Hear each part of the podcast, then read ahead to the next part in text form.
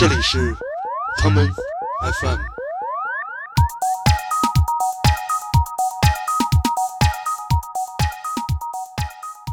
费里尼甜蜜生活里就有一段特别有意思嘛，他爸从乡下来看他了，他就带他爸去城里去夜总会里头，一人叫了一瓶酒，一人叫了个妞儿。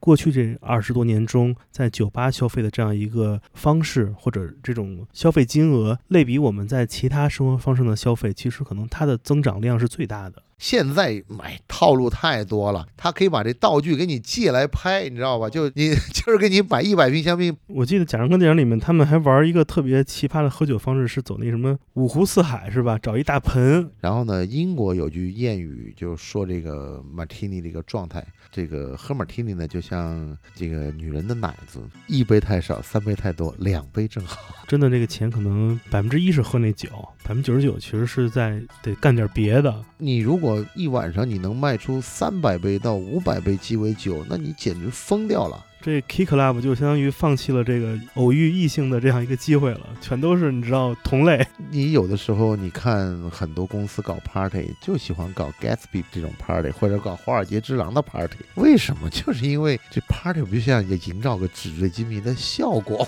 吗？就这样。又是九月九，重阳夜，难聚首，思乡的人儿漂流在外头。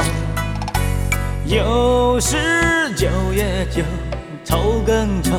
情更忧，回家的打算始终在心头。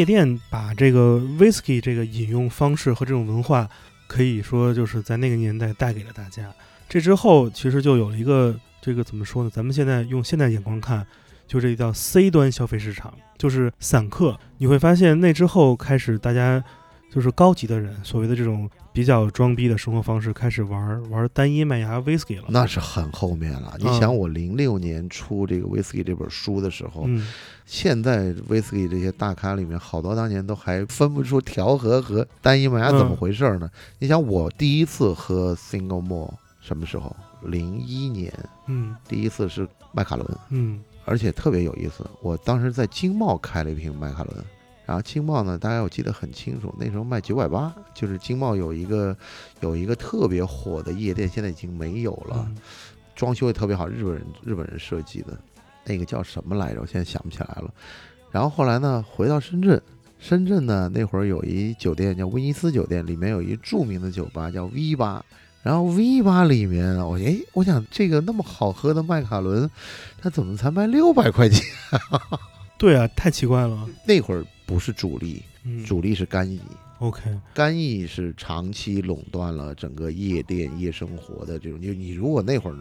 你想人头马一开，好事自然来这个广告，你做的多厉害啊！而且嗯你知道吗？当年北京我是看的一个报道啊，就当年王府饭店有一个也是做金融，后来被人就是被人在国贸那个办公室里给砍死了。嗯然后就是碎尸给运出办公楼的那个人，我记不得是什么，好像也是搞贷款，还搞什么金融诈骗之类的。那人当年多火呀，在王府的那个楼下那酒吧里面，就跟人跟一香港人置气，你摔一瓶路易十三，我摔一瓶路易十三。互相摔了十来瓶之后，香港人讲：“大哥，我服了。”就这个现在想想不傻逼吗？对，有毛病。有毛？但当时那会儿大哥们就是玩这个的。嗯，你想，现在路易十三也很好喝，也很贵啊。对，毕竟是一百年出一瓶啊。就反正那时候大概卖一万多，现在也是一一万多，都特别好的酒。然后实际上，干邑呢，我觉得这个事儿也是个特别奇怪的事儿，这是香港人销售做得好。嗯干邑在欧洲基本上是饭后配雪茄的，太甜了，对啊，它是葡萄酿的呀，它不适合佐餐的。是但是香港的这些开路先锋就成功的给它引入到了中餐厅里头。你看当年广东最火的是这个南海渔村嘛，嗯那种气势就是现在已经没有这种玩法了，就一进门儿，两边的走廊全是纯酒的酒柜，里面嗯。摆满了名牌，就是名字和酒的一个标签在上面嘛，嗯。就全是纯的酒，光这纯的酒能你走二十米、三十米，你知道吗？就是你得走个几分钟，两边全是纯酒，而且纯的酒全是什么蓝带马爹利啊，或者轩尼诗干邑啊，还有这个轩尼诗 XO，还有这个路易十三或者是人头马，全这类的好酒，就摆的跟就是就跟现在那种就是门厅那种墙板一样的这样摆着。这就是一种洗脑的方式，给你一个印象。当时，呃，大家很奇怪，就是就是觉得这酒高级啊。实际上你，你想一个问题啊，你到现在等你真正上了年纪了，你后来还是愿意喝干邑，嗯你会觉得葡萄的这种酒还是高级过嗯粮食，高级过这个 whisky 这种酒。但是呢，很有意思是，干邑呢就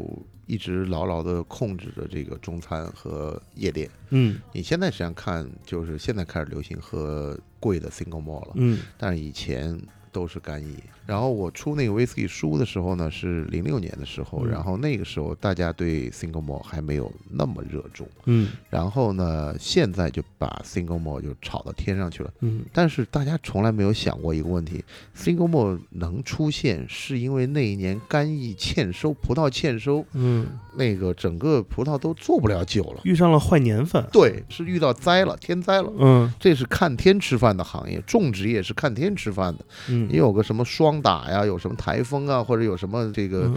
那个牙瘤什么那些那些小虫子啊什么的，就把你整个的葡萄苗全干掉了。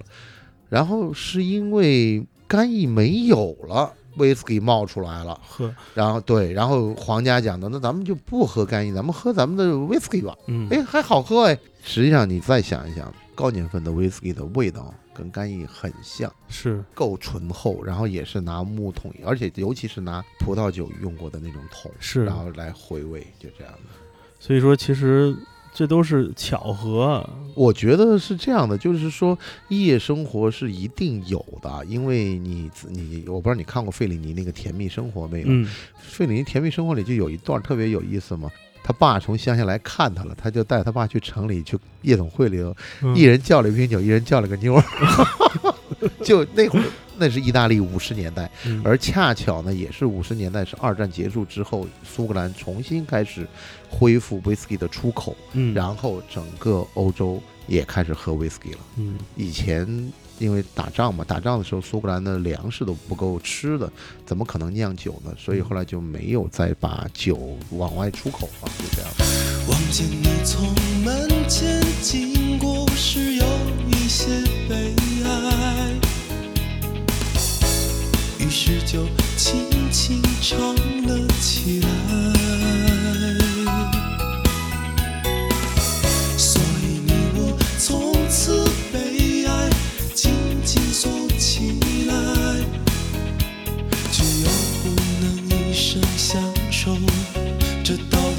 是谁在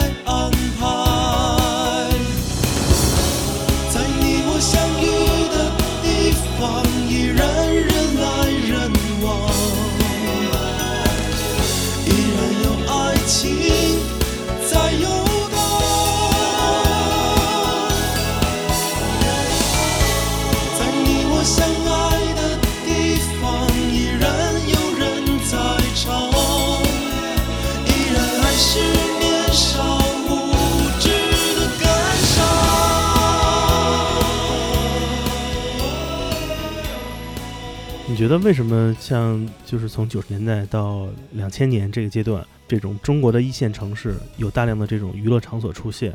酒精的消费的水平和它的方式也一步一步的增长这么快？因为如果你把我们在过去这二十多年中在酒吧消费的这样一个方式或者这种消费金额类比我们在其他生活方式的消费，其实可能它的增长量是最大的。呃，我给你讲一个投行的朋友跟我说的故事吧。嗯当年他们去看项目，他们就会看这个城市的经济发展的良好程度。嗯他讲的有两个指标是特别容易感觉到的，就是说，一个是坐出租车，嗯看他找的钱是不是新钱。OK，如果找的钱都是旧钱，就说明没有新钱进来，就原来的钱一直在不停的流通。嗯。另外一个就看他晚上的这个消费跟娱乐，就如果这个城市根本没有什么夜生活，就说明没有什么商人来，没有什么新的外地的商人来，因为大家都有家有口，在城市里谁他妈没没事儿老在外面嘚瑟，你知道吧？对，但是如果就是这个外地的客人、商人特别多，他晚上在酒店里住着没事儿，他就得出来，嗯得吃、得喝、得玩儿。你就看哪个城市饭馆多，哪个城市夜总会多，哪个城市这个姑娘多，嗯这个基本上就是一个当年的经济指标。因为当年互联网经济还没有兴起，还是实体经济，实体经济这些商人基本上就长期在外出差，嗯他出差一定是要请客户，请完客户吃完饭一定是要不去洗澡，要不去喝酒啊，要不卡拉 OK 唱一条龙，都是这样的。但这个就显示了经贸活动的活跃度。嗯所以说，我觉得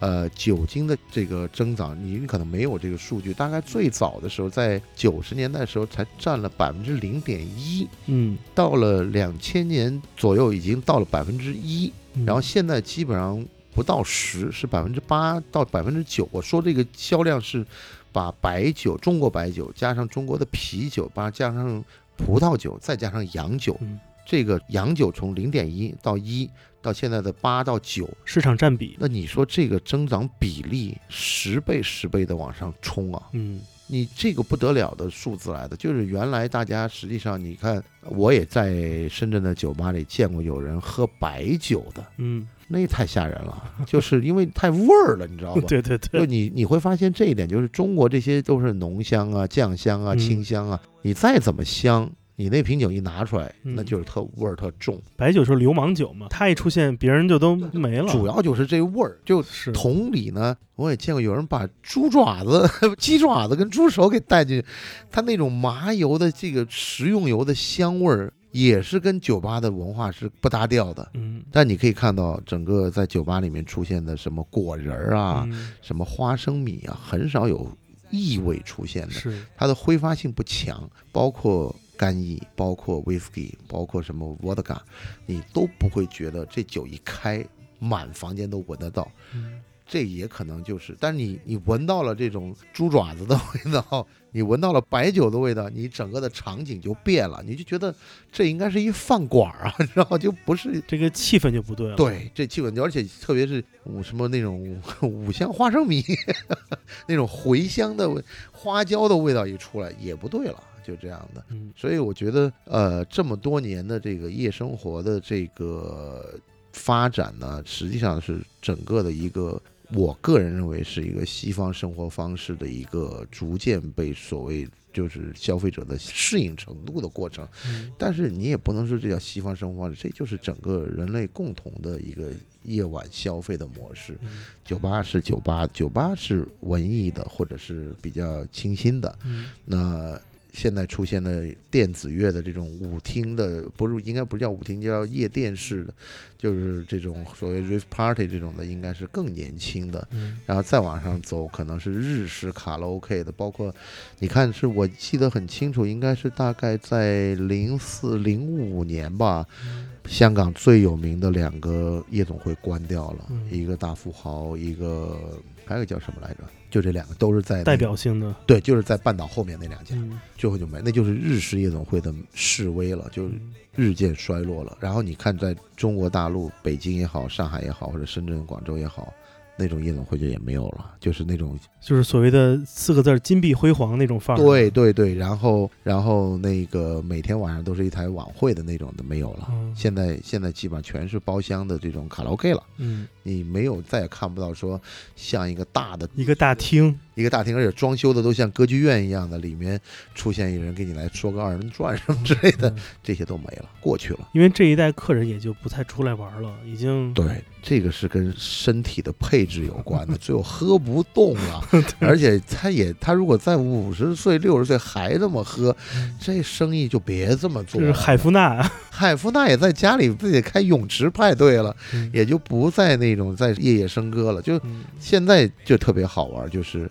所有的年轻人开始喜欢香槟了。嗯，但最早的时候，我记得很清楚，呃，当年是在深圳开始推香槟。香槟实际上是谁带起来的呢？外滩十八号的巴入什，嗯，一晚上开两千瓶香槟。这种就是当时这应该是某一轩尼诗的厂子嘛，嗯。然后整个那个某一那个香槟就卖疯掉，而且他开创了一种叫炫耀式消费。所谓嗯。炫耀式消费，就是你开香槟的时候是放着烟花过来的，一帮人举着这烟花过来拿着那个棍儿，棍儿，然后给你放着滋花儿，对对，然后全部是那种大长腿姑娘，然后举着那个，啊，您就感觉就是您跟打一头老虎一样的感觉。对。然后天天都有人开香槟，然后那个呢只在上海，然后特别好玩，嗯这个香槟品牌某个品牌我也不讲了，就跑到深圳去做了一场推广秀。嗯但是做秀的就帮他们做这个公关公司呢，是我一朋友讲嗯的。我靠，这场秀大概花了三十多万，居然这秀完了也没有一个人买香槟。后来问他为什么不买香槟，不经喝呀，一会儿就喝完了。对 对对，这个价钱我买瓶威士忌喝一晚上呢，嗯我再怎么再能喝，我这感觉大家喝的是酒，这种气泡的东西啊，这喝一晚上我得开多少瓶啊？嗯但是现在经济不一样了。嗯我在那个巨鹿路某个夜店里头，嗯有人晚上能开三十万一瓶的香槟啊！这一三十万、二十万的一瓶的香槟就是一台车呀！嗯就现在这香槟，而且就讲现在香槟不够卖。当香槟出现的时候，基本上这个泡沫也就是最丰盛的时候了。嗯而且现在夜店，现在的九零后的小孩或者零零后小孩喝香槟太正常了。嗯就你你以前你碰到的最早巴入式那些消费客人是法国人或者是老外为主，他们要喝香槟，整晚的香槟可以一直开下去。开的最多时候，我记得好像三四十瓶香槟，而不是还有还有那种就是朋友圈里会有发那种把香槟都给排成排的那种嘛，香槟塔啊什么的，就是他开剩下香槟，他摆出来给你拍。现在买套路太多了，嗯他可以把这道具给你借来拍，你知道吗？哦就是是吗？你就是给你摆一百瓶香槟，拍完照给他给拿收走你就摆在这儿，你你不一定要全买单嘛，你给哦，你喝几个开几个，啊喝几个开几个，但是气势输人不输阵嘛，对吧？然后这是谁想出来的？太牛逼了！就是以销售嘛。然后呢，老外的那个炫耀的方式很简单，拉单子给你看，嗯信用卡签单的那个账单给你看。嗯我也见过那种，就是呃，也是上海的夜总会里做什么事儿，就夜店不是夜总会，就是这种晚上蹦迪的这种地儿。每家店呢都有客人喝剩下的酒存在那儿，嗯但是呢，基本上都会告诉你一个月内必须来，是不来我就给你作废，作废。好，人这脑子活络嗯，把这酒呢一个品牌的给你装，重新装成一瓶，然后呢把那些老外请来白喝酒，啊，来给我充场子。嗯你一进来，哎呦，这真洋气，全是老外，懂对吧？就是最早的，大概这在四五年前的做法现在可能也不需要，因为现在金融产品的盛行，导致了就是各种钱不当钱的事情太多了。嗯你一晚上开那么几十万的酒，说老实话，你要是正儿正儿八经不做金融、做实业的话，你这个钱不太好这么糟蹋了，是这样的。咱们说心里话，这个消费上面的话，你所以你在酒吧里看到的是一个正常的一个消费模式，而在夜店里面，实际上夜总会现在也没这么玩了，嗯但反而在夜店里面，你看到的是一个就是有今天没明天的这种的。但是你想那么多，动不动一爆雷都是几百个亿找不到的，那几百个亿干嘛去了？全在这上面了，只是很小很小一部分。就是那四个字嘛，纸醉金迷。对对对对，但是你有的时候你看很多公司搞 party 就喜欢搞 Gatsby 这种 party，或者搞华尔街之狼的 party，为什么？就是因为这 party 必须要营造个纸醉金迷的效果嘛，就这样。听首歌，你说到这个就想起一首老歌，我一定要放给你听，嗯，你一听就有共鸣。好相信这第一个音出来，啊，你就应该能眼泪飙出来是吧？双手举在空中啊！太牛逼了！来听啊，这个宠物店男孩 Go West。对，Go West。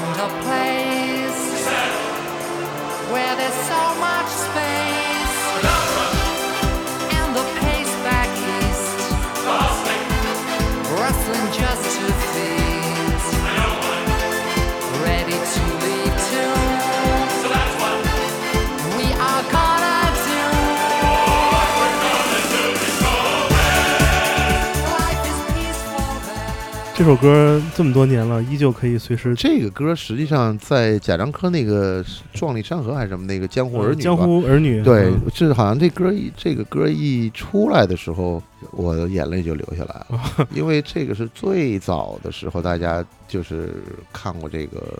MTV，、嗯而且这个 MTV 特别好玩，就是一个冲向云端的一个一个楼梯，因为嗯当时好像我记得这首歌出来的时候，正好是刚刚解体嘛，嗯所以说他们就就这首歌作为一个特别有意思的一个标志的，嗯一个象征。对。我记得贾樟柯电影里面，他们还玩一个特别奇葩的喝酒方式，是走那什么五湖四海是吧？找一大啊，盆，那个那个我没玩过，那个我觉得我那个那个基本上就是非得给人搞。我们玩过一个，嗯就是当时 Hard Rock，你还记得这个品牌吗？记得记得，对，Hard Rock 当时有一款酒，大概卖一般鸡尾酒那会儿只卖四十多块钱，嗯当时 Hard Rock 那款酒大概卖一百五十块钱以上。呃，一一个鸡尾酒叫坟墓，这酒基本上就是听着就够狠的。喝完了以后，你就在坟墓坟墓里面醒来了，嗯就就量特别大。实际上嗯那酒特特别糙，就是都是什么烈酒兑的勾的一，所有烈酒放在一起，嗯那就基本上就是就是给你要搞懵嘛。但是实际上，因为我是我是更喜欢去酒吧，然后我更喜欢去酒吧里面去喝马提尼，嗯。因为我一直觉得你在一个新的城市或者一个旅游的城市里面，你找到一家很牛逼的马提尼酒吧，你就会找到一群跟你志同道合的人。嗯。喝马提尼很讲究，因为所谓讲究，就是因为它这个杯子设计的让你不能太燥，是。它不是一个 local 杯，它是一个三角倒三角的杯子，嗯。你稍微喝醉了，那酒就洒了，所以你基本上可以从这个喝酒的拿杯子的这种状态，知道这个这个这个这个人的喝酒的状态。嗯然后呢，英国有句谚语就说这个马提尼的一个状态，这个喝马提尼呢，就像这个女人的奶子，一杯太少，三杯太多，两杯正好。这也太棒了，这都是广告奇才想出来的。对，就实际上我后来才发现，就是全世界的烈酒的广告创意公司都在伦敦。嗯基本上就是伦敦呢，是这个英国是全世界喝酒的文化的最早的，嗯也不是最早，也可能是最最完善的一个创意基地吧。嗯就他们基本上各种酒的创意广告还有制作全在那儿出来。当然了，现在大家都觉得不这两天又在讨论福 A 公司还有什么这种状态吗？你觉得就是因为，比如说在上海啊，上海如果喝这种精致调酒或者这种日式的这种调酒酒吧，嗯基本上现在的那个单杯的酒的价格都基本都过百了。对，呃，这种价格其实你再同比一下日常人们普通，比如说城市里的人其他消费生消费的那种价格，感觉这个真的去那儿，真的这个钱可能百分之一是喝那酒，百分之九十九其实是在得干点别的。不太一样。就是我曾经做过某个品牌的鸡尾酒大赛的这个评委，嗯然后呢，就在一个礼拜内跑了大概五个城市，呃，广州、北京，然后成都，然后上海这个总决赛，还有北京，反正是四个还是五个吧，正好就是把中国东南西北的几个地方代表全部看了一遍。实际上是这样的，鸡尾酒呢是城市文化精致的体现，嗯而且鸡尾酒呢，它它出现呢是正好是禁酒时代的时候出现的。嗯禁酒时代出现的情况，就是因为让大家觉得我没有在喝酒，我在喝饮料，嗯但实际上都是很很壮的酒，嗯很强强悍的酒。然后呢，就是搞的就是看上去像也，实际上都是挺厉害的。然后呢，城市文化越精致的地方。酒吧的鸡尾酒卖得越好，嗯。而且就是说我一直的一个观点就是说，只要你这个酒不是假酒，你在伦敦喝一瓶酒和你在上海喝一瓶酒，或者你跟在广州喝一瓶酒，没任何区别。嗯。但是你喝鸡尾酒，每一间酒吧都有区别，因为 bartender 不一样嗯，bartender 的个性化非常不一样，所以，呃，酒吧文化的极致是鸡尾酒，鸡尾酒便宜啊，成本才十几块钱都不到。是那你如果一晚上你能卖出三百杯到五百杯鸡尾酒，那你简直疯掉了。它的利润基本上是五倍到六倍的更高的，因为一般我们知道葡萄酒的价钱是乘三嘛，对，就是你葡萄酒跟烈酒、洋酒基本上都乘三，但是鸡尾酒是乘六以上啊。嗯所以说你说的那个谈成本的问题的时候，实际上就是说你真正抛弃酒吧，大家觉得一个好的酒吧是靠卖鸡尾酒赚钱的。所以就为什么我经常会看到有些人会自己在家那个调鸡尾酒，我就很不理解，因为感觉这个事儿，你知道，总会有点地方是怪怪的，或者说，嗯，与其说这个，因为喝鸡尾酒，或者说去这种酒吧，我觉得没有人是为了哪一杯酒去，可能是为了某个不同的时间、不同的人啊。等等我们现在在酒吧里面呢，实际上已经走偏了。我们到酒吧里面呢，是觉得你看现在的酒吧，所有的 bartender 都要留胡子，都要绣花臂，还有那个小眼镜儿，都要小眼镜，然后穿穿那个背带的，背带，那是他就是这这是职业装了，嗯而且都要穿西装。嗯，然后呢，最主要的问题就是他们太年轻了。嗯以前酒吧的 bartender 是扮演的人间指南嗯，编辑部的角色，知道吧？那个深夜食堂里面那大叔，对他实际上是扮演一人间指南的角色，他跟你他会很清楚，就是来的客人今天晚上有哪儿不高兴了，然后跟我喝杯酒聊聊聊舒服了就回家了。老外呢不是说周末才去喝酒，他每天固定到这酒吧喝一杯酒回家。甭管有什么事儿就喝一杯酒，这样的话呢，酒吧很清楚我每天的这个营业额的量。嗯中国的不是，中国就是礼拜一到礼拜五可能都不去，然后就礼拜呃，我就可能礼拜五我才下了班才去，而且呢，就是 bartender 的这种阅历很重要。嗯我们那太年轻了，太年轻，基本上就是长得帅，嗯，你根本看不出人家客人到底有什么心理想法。听着跟那发廊大工似的呀。实际上这两个行业蛮像的，嗯。就是这两个行业基本上现在在中国都有点偏的，一个就是说，男的讲的总男男的就是讲的，就我到酒吧里面我就是要买醉的，但是很多女的讲哎我要看帅哥什么的，实际上好多在国外的酒吧里面，这个 bartender 有的时候就是跟你聊天的。嗯。然后呢，我碰到过一个，就是应该是一个品牌请了一全世界排名第一还第二的纽约的一个酒吧，号称这个酒吧一年它只开张大概八个月还是十个月，它就是有，就是它圣诞节之后到开春之后，它就 Winter break 对对休息，他就休息，然后呢，他重新装修完再开，然后他号称每一天大概要卖五百杯以上的鸡尾酒，他的营业额非常非常高，就是他最后就是他完全是不看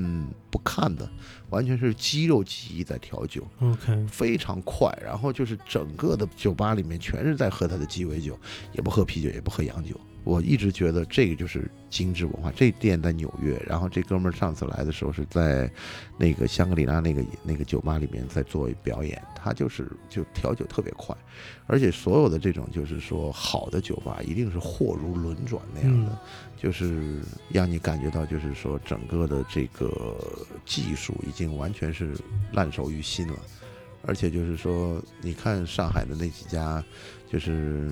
那叫什么来了？那个、哎我突然哪条路啊？呃复复兴路他是开了第一家，后来又在那个哪儿开了第二家，嗯，那家名字我就突然是连锁的，就是好多家的还是？就两家，他是排名第一还是第二的那家，我就突然名字想不起来了啊。这这这，回头你们自己再去找吧。反正复兴路是，对，它这个二楼三就有三三三个酒吧，那个是一日本人日式的调酒吧嗯啊。然后他那个基本上我我去了几次，基本上每次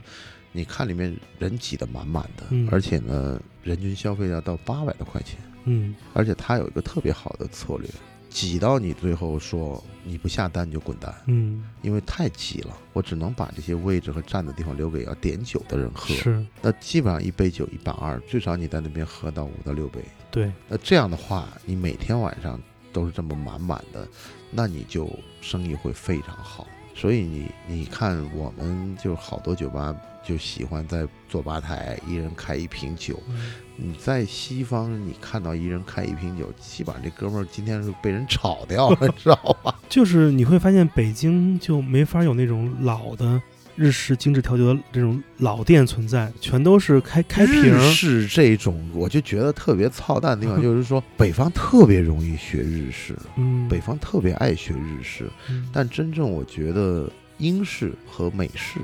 更加的花功夫。嗯日式特别简单，大皮沙发，然后大冰块儿，然后那个后面酒架一弄对就得了，然后就就就是各种各种热毛巾呼了就上来了，你知道吧对对对？这是日式，但日式有日式的好处，就是说日式会让你觉得特别的熟悉。嗯但是西式的话呢，坦率的讲，我觉得上海好的几家实际上也都是，而且日式和西式都有的。嗯然后呢，它给你的一个感觉就是说酒都特别精致。你可以看到，现在所有的大酒商都有自己的鸡尾酒比赛，嗯那些人那些得奖的，基本上不在上海就在北京，要么就在香港。嗯就这是城市生活的标配，就是你一定带有这种鸡尾酒调的特别好的这个调酒师，而且个性化非常强烈。从没说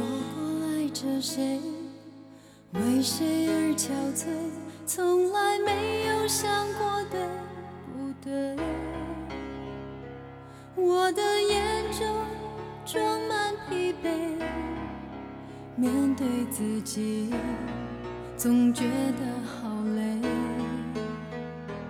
我也需要人来陪。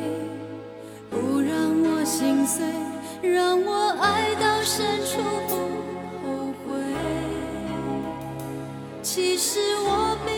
想他。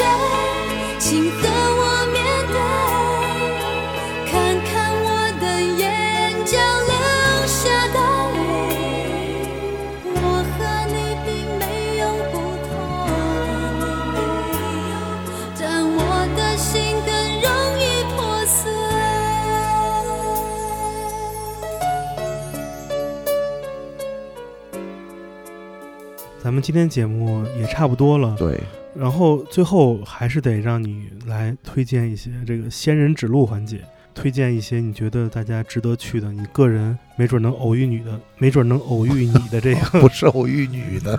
没准能偶遇到你和你的女的的 那种酒吧。哎呦，我现在现在说老实话，你酒吧比饭馆去的少多了，然后体力不行了，不是体力不行，就现在变成好像我晚上更喜欢的去像去 K Club，K Club 嗯里面就是大家可以在里面抽雪茄，可以喝酒，然后坐的是一帮老男人坐在沙发里 K。Club 就相当于放弃了这个偶遇异性的这样一个机会了，全都是你知道同类。因为偶遇异性这种事儿吧，我觉得现在好像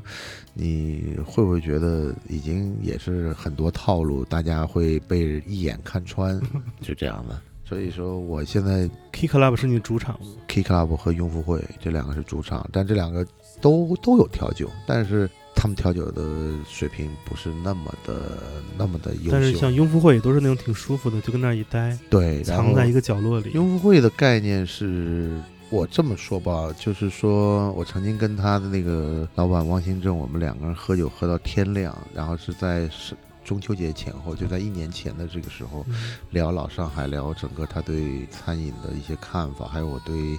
酒吧的一些看法在交流。然后我突然发现，在整个上海的沪西地区，嗯，我不谈呃不谈浦东哦，就浦西这边，我们找不到一个经营场所有这么好的园子的。嗯，感觉都长出包浆来一样的这种这种这种精致，就是那几棵树，太好了，而且它是十五年前装修的，就是说有的装修过一两年你就觉得特土，因为它过时了。但有的装修是越摆越有味儿，所以说马上到了秋天了，然后你在那个院子里头喝杯酒聊聊天，然后看着那个那个月亮慢慢慢升起来那种感觉，然后特别好，真的，因为因为上海这样的一个都市里面找个院子太奢侈了，这个挺挺难的，对。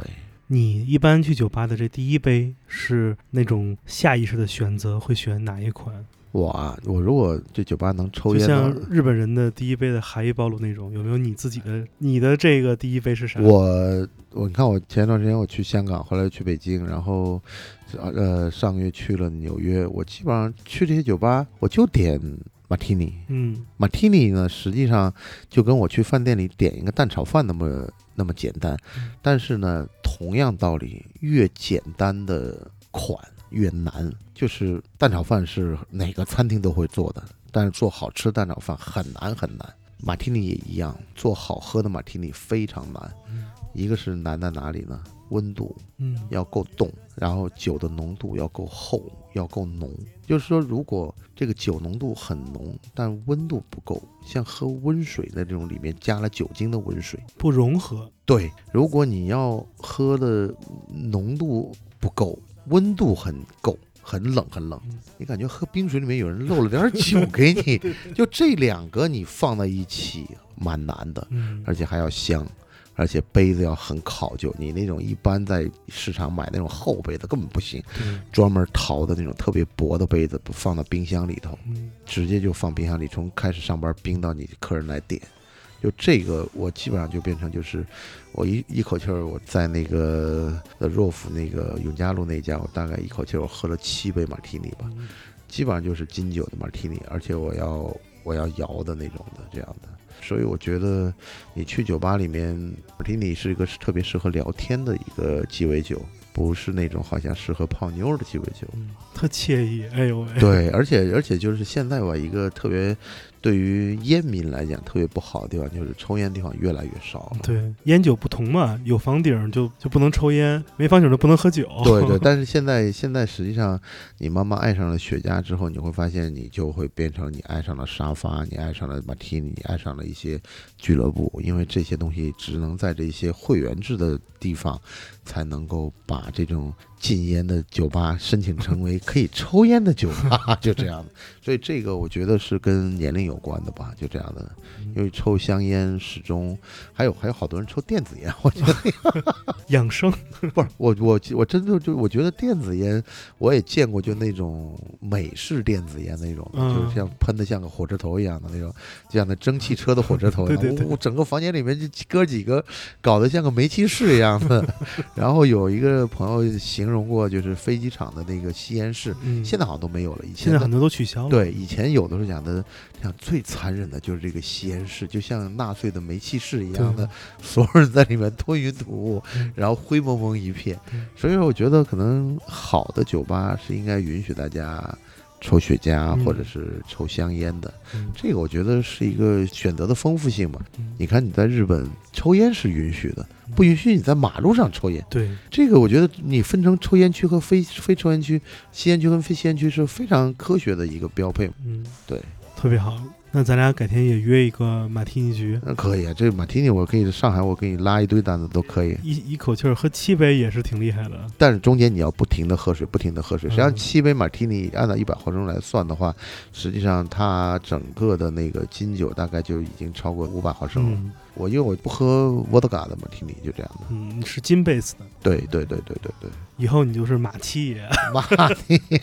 马提尼叫马踢。马七爷七杯不过岗，不过你这个岗。我在我那朋友勇哥那儿喝过，嗯看朋友喝过，最多喝了八杯九杯，那也太吓人了。嗯这都这这今天晚上你可以到时候有你可以看看这些地方都不错。好的，好的，呃，特别感谢大家收听这一期的 Come FM。呃，如果你想呃加入我们的微信群，呃，还是老办法，添加我的个人微信，也就是剑崔的汉拼音全拼，我就会把你拉到我们这群里。这个话也不多说了，今天最后吧，来那个老范同志嗯，选首歌，这首歌听完咱们就去吃饭，好，就这首吧，好吧，我们听万芳这首《新不了情》，好吧，这个希望这个老范同学的这个喝酒，这个也是跟所有人，我们这帮人啊，情丝不要断掉。呃，谢谢大家收听这一期的节目，我是剑崔，我是范廷略，啊、我们再见，再见。拜拜。心若倦泪也干了，这份深情难舍难了。曾经拥有天荒地老，已不见你暮暮与朝朝。这一份情